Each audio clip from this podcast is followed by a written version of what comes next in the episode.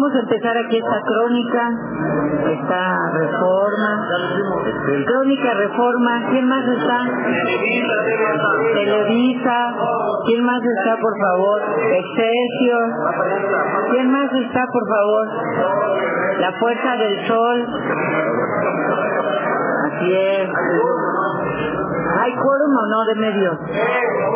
Muy bien. Bueno, vamos a dar inicio a nuestra conferencia de prensa. Primero, por supuesto, agradeciendo la presencia de los amigos de los medios de comunicación. Muchas gracias por acudir a la convocatoria. Y también damos la bienvenida a los integrantes del Instituto de Acceso a la Información que ya están llegando aquí con nosotros. Bienvenidas, bienvenidos. Y vamos a cederle el uso de la palabra al diputado Víctor Romo para que nos comente quiénes estamos presentes en esta conferencia. Bienvenidos a, todos y a todos. Está, eh, después de haber hecho un arduo trabajo de consenso, de debate, a raíz también de un foro que se realizó de dos días continuos, Hoy se arriba a un documento que se puede denominar de consenso de los que estamos aquí presentes. Eh, por eso eh, la iniciativa que hoy eh, de la voz, la diputada Alejandra Barrales, el diputado Guillermo Rosco y el diputado David Razu subieron a tribuna es en realidad el consenso y el trabajo que realizó en este caso y quien está aquí presente, Jacqueline hoy de Fundar, Tomás Severino Ortega, coordinador del colectivo por la transparencia, de parte del gobierno del Distrito Federal, estuvo en estas mesas y aportando información.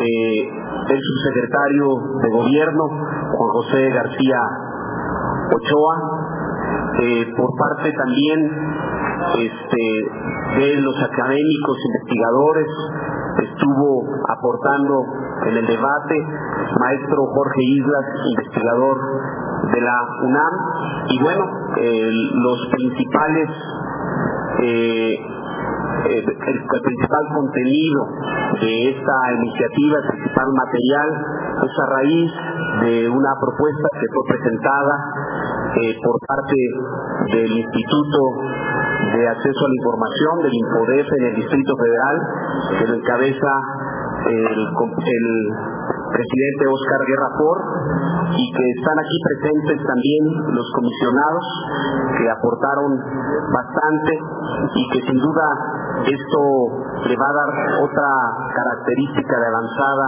al Distrito Federal y no va a dejar solamente como una ley buena en el sino excelencia en el Distrito Federal. Vamos a empezar eh, a darle eh, la explicación a esta iniciativa que se puede decir que forma parte de un consenso, de un debate del órgano rector de la transparencia de la capital, del gobierno del Distrito Federal, del grupo parlamentario del PRD la Asamblea Legislativa y sin duda de eh, sociedad civil, en este caso algunas organizaciones preocupadas por este gran tema de la capital. Le vamos a dar para empezar a conocer la iniciativa a la diputada Alejandra Barrales. Muchas gracias. Para comentar a nombre de nuestro grupo parlamentario, el gusto que nos da el poder recibir a todas estas voces, todos estos personajes que han eh, avanzado en el tema de, transparencia y de rendición de cuentas. Estamos muy animados porque el día de hoy estamos presentando formalmente esta iniciativa que va a permitir que de nueva cuenta la Asamblea Legislativa, los que estamos conformando esta quinta legislatura, volvamos a dar pasos importantes en materia de transparencia y rendición de cuentas. A diferencia de lo que hoy está sucediendo en otros territorios, en otros estados de la República, incluso en el ámbito federal, en la ciudad estamos de nueva cuenta avanzando para colocar al Distrito Federal a la vanguardia en tan importante materia. Vamos por lo que nosotros señalamos como la segunda generación de derechos en materia de transparencia mientras en otros lugares de la República ni siquiera han alcanzado esta primera generación, nosotros con el apoyo del Instituto de Acceso a la Información, con la sociedad civil organizada, con investigadores de la propia UNAM, estamos avanzando y comprometiéndonos a que sea en este mismo periodo ordinario, en este mismo mes de abril, que podamos estar haciendo realidad todas estas reformas y de nueva cuenta tener no solo la ley, no solamente el marco jurídico de vanguardia en el Distrito Federal, sino que inclusive podamos colocar al Distrito Federal a la vanguardia a nivel internacional en tan importante materia. Estos, eh, estas reformas plantean avances importantes que resumiríamos en, me parece son ya ocho, son diez,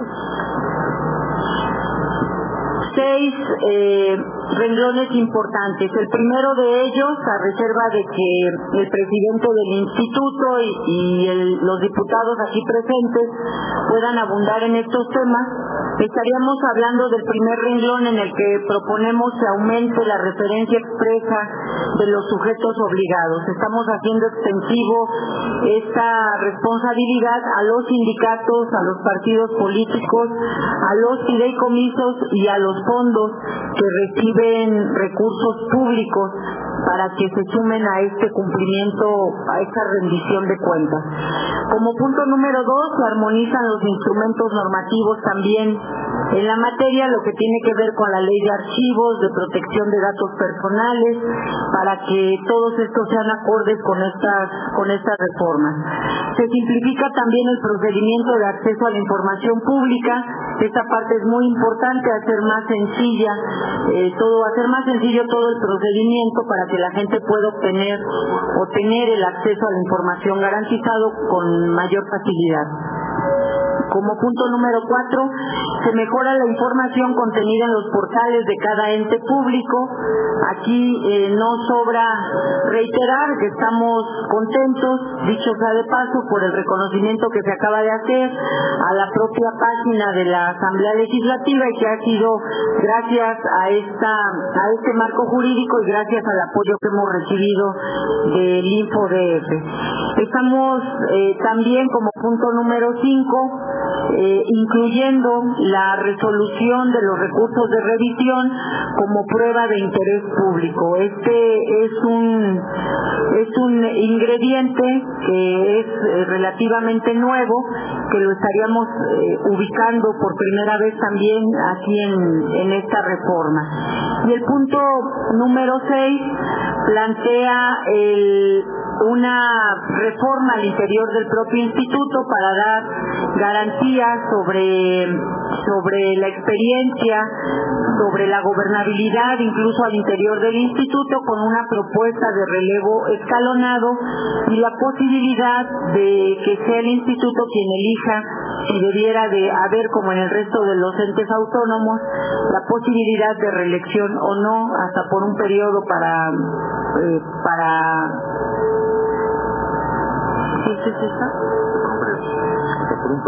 Ah, sí es cierto, dejamos fuera ya el tema de lo de lo de reelección, aunque no está del todo fuera porque hay varios diputados que todavía lo están lo están planteando. El tema de la este es el punto 6, el tema del relevo y o en su caso la reelección. El son los renglones en los que estamos planteando estas esta reforma que, que forman parte de esta iniciativa y que eh, también vale la pena señalar, hemos tenido oportunidad de platicar con quien preside la Comisión de Transparencia, la diputada Lía Limón, que eh, también asume el compromiso de que sea en este periodo que podamos avanzar en este, en este tema, que sea en el mes de abril, que podamos colocar al Distrito Federal a la vanguardia en, esta materia y se asume el compromiso de eh, construir en conjunto un solo dictamen que nos permita abordar todos estos todos estos planteamientos. Eh, cedería el uso de la palabra a, a, los presentes para que pudiéramos abundar también en estos en estos renglones. Sí, este, aumentando un poco la información que da la diputada Barrales, efectivamente nosotros lo consideramos como grupo parlamentario del PRD el arribo a la segunda generación de los derechos de la transparencia en el eh, bien es cierto que hay eh, algunos diputados a nivel federal que más de avanzar quieren contraer las facultades de transparencia a nivel federal, quitándole como sujetos obligados los fideicomisos. Esto hacemos un llamado que se evite esta regresión en términos de derechos a la transparencia a nivel federal y que tomen como ejemplo esta iniciativa que no solamente eh, va a avanzar en términos de transparencia, le va a dar más facultades al IFODEFE, va a darle más facultades al que pide y solicita información, va a flexibilizar el tema eh, eh, de los procedimientos, eh, algo que sin duda va a ser de vanguardia a nivel del Distrito Federal, pero también a nivel se puede llamar mundial, es el tema de la prueba de interés público. La prueba de interés público tiene que ver con información que se solicite en caso de que sea información que se demuestre que tiene este interés de carácter social y que afecta a los intereses eh, públicos. Entonces, yo les doy un ejemplo. Aquel gobernante que eh, tenga eh, y se solicite información de su salud o de otras características cuando se demuestre que tiene un interés público, se tendrá que. Yo creo que esto es un ejemplo de legislación de vanguardia. Obviamente se va a homologar lo que tiene que ver con la ley de protección de datos personales, la ley de archivos y evidentemente es un conjunto de reformas para que esta se haga en función de las reformas que ya fueron este tipo de eh, leyes. El tema, el tema del relevo escalonado, pues, se nos hace importante que haya y se dote de experiencia en este órgano ya en otras entidades de la República a nivel federal se da este modelo para que sean órganos que continúen con el buen trabajo, en este caso aquí en el Distrito Federal. Y como se mencionó, eh, estas propuestas son producto, insisto, de un arduo trabajo realizado por el Infodefe en conjunción con agrupaciones de la sociedad civil, como fundar artículo 19 y más de 20 organizaciones que integran el Observatorio Ciudadano por la Transparencia, instituciones académicas de alto prestigio como el CIDE, las observaciones de la Jefatura de Gobierno del DF y las propuestas de otros integrantes de la legislatura. En ese mismo sentido vamos a darle el uso de la voz al representante del Gobierno del Distrito Federal, al subsecretario José García Ochoa. Sí, muchas gracias. Eh, para decir muy brevemente que eh, como antecedente de esta iniciativa, decir que el Distrito Federal tiene, eh, a decir de la Conferencia Mexicana de Institutos de Acceso a la Información Pública, la COMAI, eh, la mejor ley de transparencia del país, calificada con un 94 sobre 100 en el puntaje nacional y que es una de nuestras principales fortalezas para algunas organizaciones eh, de la sociedad civil que hacen un trabajo a nivel global en materia de transparencia. La actual ley de transparencia del Distrito Federal es considerada la sexta mejor del mundo. Lo dice artículo 19, que es quizás una de las organizaciones a nivel mundial más ha impulsado los temas de transparencia. Eh, sin embargo, nosotros creemos importante eh, dar el siguiente paso, como decía el diputado eh, Romo y la diputada Alejandra Barrales, y avanzar todavía más en materia de transparencia. Nos parece, eh, a decir tres o cuatro casos concretos que la iniciativa contempla, que significan avances sustanciales y que van a generar, además, eh, una importante repercusión en la forma como se transparenta la actividad pública de, la Ciudad de México. Lo primero es lo que tiene que ver con avanzar en la transparencia de la relación laboral del gobierno de la ciudad o de las distintas entes públicos con eh, eh, organizaciones sindicales. Hasta ahora el concepto de transparencia básicamente se sustenta en la parte de eh, la transparencia del uso de los recursos públicos, lo cual es muy importante pero no toda la actividad gubernamental son uso de recursos públicos. También hay otro tipo de actividades de carácter jurídico, acciones de gobierno, etcétera, que tienen que ser transparentadas y ese paso se está dando. Entonces está buscando transparentar la relación laboral, es decir, los contratos que rigen la relación laboral entre el gobierno y las organizaciones sindicales. Otro tema que me parece muy importante es el fomento de la participación ciudadana en los temas de transparencia. Eh,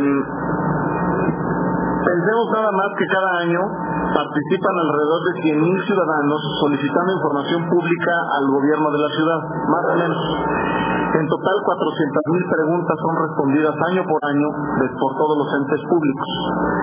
Pensemos además que toda esa gente tendrá seguramente, y muchos otros más, tendrán muchas opiniones de cómo debe de ponerse la información en los portales de Internet del gobierno. Y entonces hay que generar esos mecanismos de participación para que la gente pueda opinar, pueda incluso participar en el diseño de los portales, en su arquitectura, en su lenguaje, etc. Entonces, esta iniciativa contempla esa posibilidad, que la sociedad civil pueda participar en el diseño de los portales, que pueda participar en el lenguaje, que pueda participar en la arquitectura y en la forma como se transparenta la información pública. Esta obligación se precisa para el Infodete y para los entes públicos, para ambas partes, para que fomente mucho más la transparencia eh, y a través de la, de la participación de los ciudadanos. Y eh, un tema más que me parece fundamental, eh, no lo incluye en, la, en el dictamen, pero queremos plantearlo muy respetuosamente a la Asamblea, eh, y que es un tema que deriva de toda esta discusión que se ha dado sobre la transparencia en los procesos judiciales. Eh, a, raíz incluso de toda esta, de, de, visión de que se deben transparentar los juicios, de que se deben incluso filmar y que el gobierno de la ciudad está avanzando en que se haga, eh, se haga realidad la posibilidad de que se puedan grabar los juicios, pues es muy importante también quitar una enorme laguna que todavía tiene la ley, en esa ley, es de que eh, no se pueden actualmente hacer públicas o versiones públicas de las sentencias judiciales hasta que no causan Estado. Eh, si bien se puede, entonces la propuesta es que se agregue esta parte a la ley, en donde las, eh, las resoluciones de los jueces de primera instancia pueden hacerse versiones públicas para que los ciudadanos sepan cuáles son los criterios por los cuales están resolviendo los jueces de la ciudad. Y esto sería un importante estímulo para vigilar y tener un control ciudadano del proceso de justicia en la, en la Ciudad de México. Y que esperemos forme parte del dictamen final de la, de la iniciativa. Eh, por último, decir que eh, en buena medida esta iniciativa está homologada con el programa de derechos humanos del Distrito Federal, que incluye uh, pues, como tal el reconocimiento al derecho de la ciudadanía a la información y que esto es un paso muy importante eh, para, la, para la ciudad, que con esto eh, se colocará muchísimo más por decirlo así, a la vanguardia de lo que actualmente es en materia de su legislación eh, para la transparencia. Muchas gracias a los diputados y felicidades por el esfuerzo previo y sin duda estaremos pendientes de su aprobación. Gracias. Le damos el uso de la voz a Oscar Guerra Por, presidente del INPODES. Muy buenos días a todos, diputado Alejandro Morales, diputado Luis Romo, diputado David Azul, Guillermo Orozco, diputado Guillermo Orozco, Jacqueline, Tomás, su secretario Juan José García y este, eh, maestro Jorge Isla. De verdad, este, a nombre del instituto, primero quisiéramos eh, agradecerle la sensibilidad que ha tenido la, la Asamblea Legislativa y yo diría lo expedito que ha sido en este, en este, en este asunto, lo cual simplemente nos demuestra pues la prioridad que la Asamblea está dando al tema de la transparencia para todo el Distrito Federal. Como ya se ha señalado aquí, si es cierto que el Distrito Federal ocupa los lugares más destacados en la materia a nivel nacional, no tengo que decir, ya están los datos, eh, eh, queremos ir más allá y la Asamblea ha sido muy sensible en este sentido. Eh, simplemente la, la, semana pasada hacíamos un foro este, para este proyecto, poderlo todavía enriquecer con, con propuestas, varios de los que están aquí en la mesa, este, organizaciones de la sociedad civil, este, la academia representada en este momento por Jorge Islas, que quiero decir, una de las gentes que redactó la primera ley federal de transparencia, del Grupo Oaxaca, y ustedes, señores diputados, pues que hemos podido recoger este, esta propuesta. Y yo, como nos comprometimos el Instituto, les hago entrega de lo que son las propuestas que se hicieron en este foro, que todas coincidían de alguna forma en que el proyecto que se había presentado era un proyecto importante, un proyecto de avanzada, pero queremos dejar para que en comisiones se revisen estas eh, propuestas adicionales que simplemente lo que hacen es apuntalar más esta, esta propuesta y que, eh, como se ha dicho aquí, ojalá que la comisión, y así lo creemos también de la propia diputada Limón, sabemos que ha presentado una iniciativa, pues concluyan, este, dados que el objetivo es el mismo, que es transparentar a, a, la ciudad, ponerla a la vanguardia no solo nacional, sino internacionalmente, y bueno, pues hago entrega a la diputada Alejandra Barrales de estas cuestiones que en el foro que también la Asamblea organizó, pues se presentaron simplemente para apuntalar esto. Algunas de esas ya están en la propia iniciativa que ustedes han presentado, simplemente es un compromiso que asumimos como instituto para a lo mejor hacer un último checklist, como se dice, y ver si, algunas, digamos, todavía no están o, si ya están consideradas.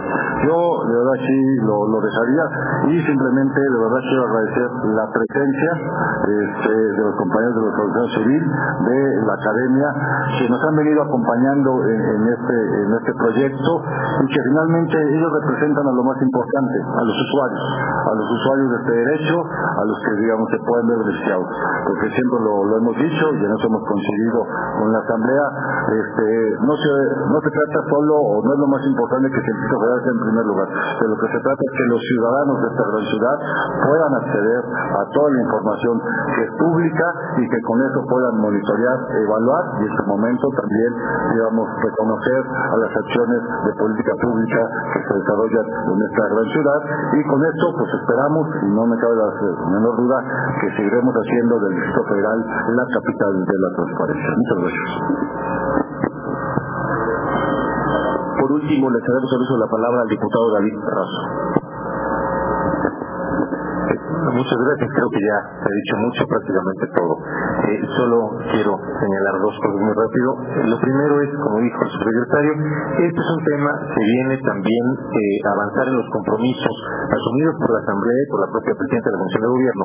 en el mes de septiembre pasado, cuando hicimos todos los compromisos referentes al programa de derechos humanos, lo que sería derivado de las mesas del programa de derechos humanos. Esto es, ya hemos avanzado en varias de esas mesas, como ustedes saben, esta iniciativa está alineada con eso mismo y varios de los elementos que están hoy plasmados estaban ahí. Eso en el 1 y en el 2, y con esto concluyo, solo señalar que se dice mucho sobre el tema de transparencia, es siempre un tema de debate, qué importante que lo sea, qué bueno que haya una exigencia permanente, pero también debemos eh, saber reconocer cuando hay avances como es esta ley, que sí creo, yo eh, no, no lo digo yo, les conocer, la Ciudad de México ha estado en el primer lugar, tanto en legislación como en práctica, creo que con esto esto eh, quedará consolidado, lo cual en efecto es eh, un tema de derechos de las ciudadanas y de los ciudadanos de la ciudad eh, y de todas las personas. Gracias.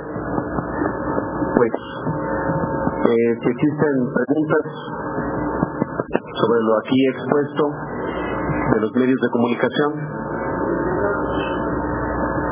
Yo deseo preguntarles Eh, uno, si pudiera precisarme en cuanto a lo que comentaba la diputada Alejandra Barales, la cuestión de los sindicatos, ¿cómo quedaría eh, finalmente en esta iniciativa?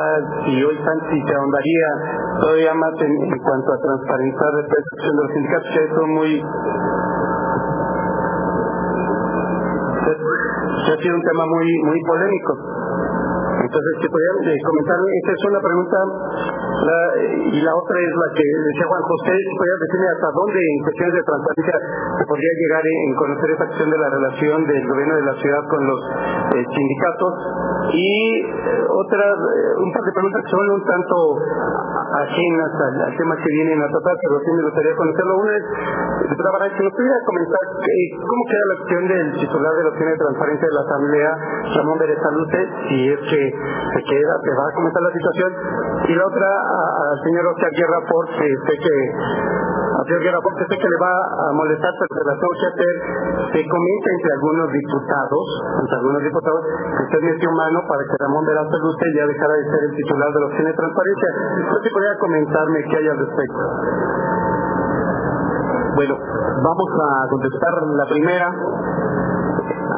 en esta iniciativa se aumenta la referencia expresa de los sujetos obligados, que eran incorporados los sindicatos, los partidos políticos, los fideicomisos y fondos que reciban recursos públicos.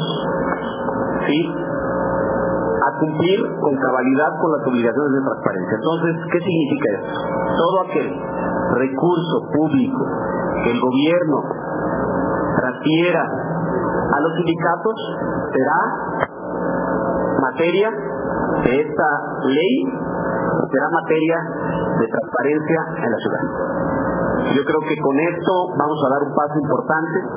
Esta propuesta no es patrimonio de nadie. Ya hay dos legislaturas pasadas que lo querían proponer.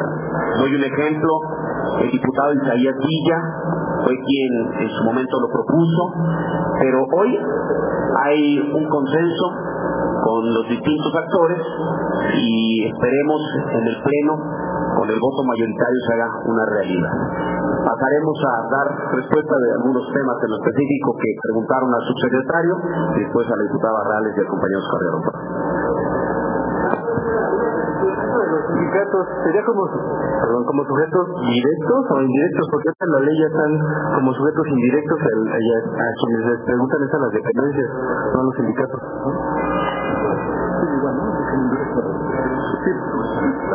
Ahorita, Oscar, tú contestas en esa parte. Este, sí, tiene, razón. Eh, ahorita eh, los sindicatos ya son sujetos indirectos. ¿Esto qué quiere decir? Ya hemos tenido varias solicitudes eh, que preguntan a la oficialía mayor, por ejemplo, cuáles son los apoyos que se ha otorgado al sindicato y él ha contestado, digamos, cuáles son, cuál es el objetivo o el uso de esos fondos, etcétera. Pero eso es vía una solicitud de información. Acabamos de resolver este, la entrega y la Junta Local así lo vio, estamos simplemente en la discusión de por qué pidió mil copias, mil copias certificadas sobre la toma, eh, la toma de nota. Eh, la toma de nota también ya se, hizo pública, sin problema era si se tenían que dar las mil o no, nosotros bueno resolvimos que las mil, obviamente previo pago de derechos, este, en, e, en, ese sentido. Entonces, esa información era, entonces, ¿cuál es el cambio? El cambio importante que estamos haciendo es que para que no tenga que ver una solicitud, sino se este, obligación de oficio, que tendrán que dar a conocer aquellos sujetos obligados que tienen alguna relación con algún sindicato, el tribunal, la asamblea, el gobierno del Distrito Federal, etcétera, etcétera. Y adicionalmente algo muy importante es que en la Junta Local de Conciliación se pone como una obligación específica de oficio el que ella tendrá que publicar en su portal todos los contratos, estatutos de las diversas relaciones sindicales, tomas de nota que sean Distrito Federal. Esa es la diferencia. Ya no tendrá que haber solicitado de información, yo asomándome al portal de internet con su actualización trimestral, poder conocer toda esta información. ¿Qué es lo que hemos hecho en el Distrito Federal? Adelantarnos, digamos, a las solicitudes y mucho aquella idea del texto constitucional que la, en la información se expedita. ¿Para qué esperar una solicitud, esperar 10 días, a a lo mejor un recurso, ya lo metemos como obligación de oficio. Ese es el cambio importante, es obligación de oficio y se incluye toda esta documentación que está muy bien Juan José, no solamente son los recursos, sino son estas las razones. Quiero decir que esto no vulnera en nada la autonomía sindical y toda aquella información que tiene que ver con la vida interna del sindicato, las cosas, es de los sindicatos y serán los, sindicalizados quien podrán pedir o no, digamos, la información sobre este tipo cuestiones. Estamos claros en ese punto y estamos respetando esa autonomía sindical y creo que no habrá ningún conflicto en esa materia.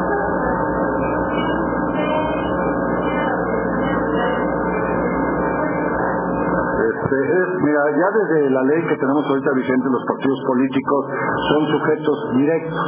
Este, eh, son pocos los estados, son como cinco, pero algo que hizo muy bien la Asamblea Legislativa es que los hizo sujetos obligados, pero lo hizo armonizadamente con el código electoral.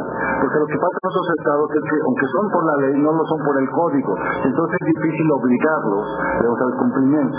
Ya en el Distrito Federal está armonizado. Como sabemos, hubo recientemente algunas reformas al código electoral federal. Lo que estamos haciendo es armonizar la ley, ahora de acceso con ese código. Son sujetos directos, tienen obligaciones en sus portales de internet, que deben decirles que hay un muy buen desempeño en los partidos, están por arriba del promedio, contestan solicitudes vía Infomed, vía Telinfo, etcétera, etcétera, son sujetos de recursos de revisión y en su caso de incumplimiento nuestro instituto da vista al instituto electoral y si este considera pertinente, como ya se dio una vez, puede sancionarlos por incumplimiento. ¿no? Todo lo que estamos haciendo es armonizar nuestra ley con la reforma que estipuló el Código Electoral que permite. Yo algo muy importante es que estamos proponiendo que las agrupaciones políticas, no los partidos, dado que ya no reciben recursos públicos y están imposibilitados, digamos, a poder cumplir con la materia, digamos, ya no sean objeto eh, de esta materia, porque digamos, unos ni portales tienen, etcétera, ¿no? Todos los acotamos esta cuestión. Eso sería lo que refiere a partidos políticos.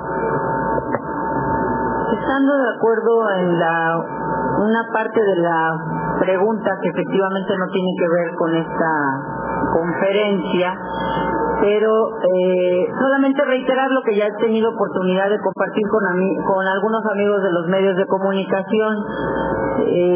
los datos que nos están compartiendo no tienen fundamento.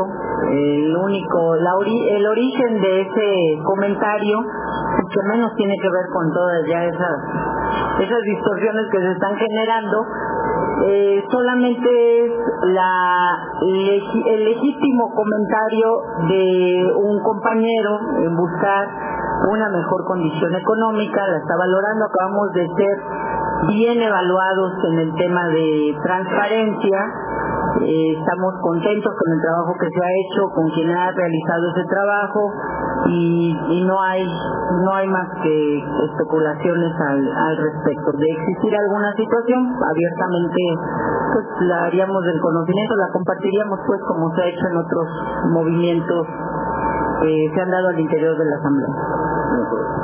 Yo quisiera hacer una aclaración, bueno, ya lo dijo la diputada Barrales, nosotros las sociedades de información pública no dependen del Instituto de Nosotros tenemos una relación con ellos en términos de capacitarlos, de asesorarlos, etcétera. Con el compañero que está encargado de la Oficina de Pública, digamos, lo conozco simplemente porque es el encargado. Hace dos o tres semanas estuvimos trabajando con todo el equipo de la Asamblea, con todo el equipo, incluido obviamente el compañero de la Oficina de Información Pública, y para, digamos, mejorar, como ustedes lo con los resultados, toda la información que está en los portales. Y hay, eh, digamos, no hay otra cuestión, digamos, en la que esto fuera, es muy respetuoso, obviamente, de las competencias de cada órgano y de cada dependencia, y nosotros lo que tratamos es de tener una relación constructiva con todas aquellas personas que ha decidido, digamos, los titulares o los órganos que gobiernen, quién debe ser encargado de, de la oficina. Yo, digamos, desconozco todo esto demás que está aquí pronunciando. Bueno, eh, por último, agradecer a Jacqueline, a Tomás Severino y Jorge Islas que fueron fundamentales para la presentación de esta iniciativa. Muchas gracias a los medios de comunicación.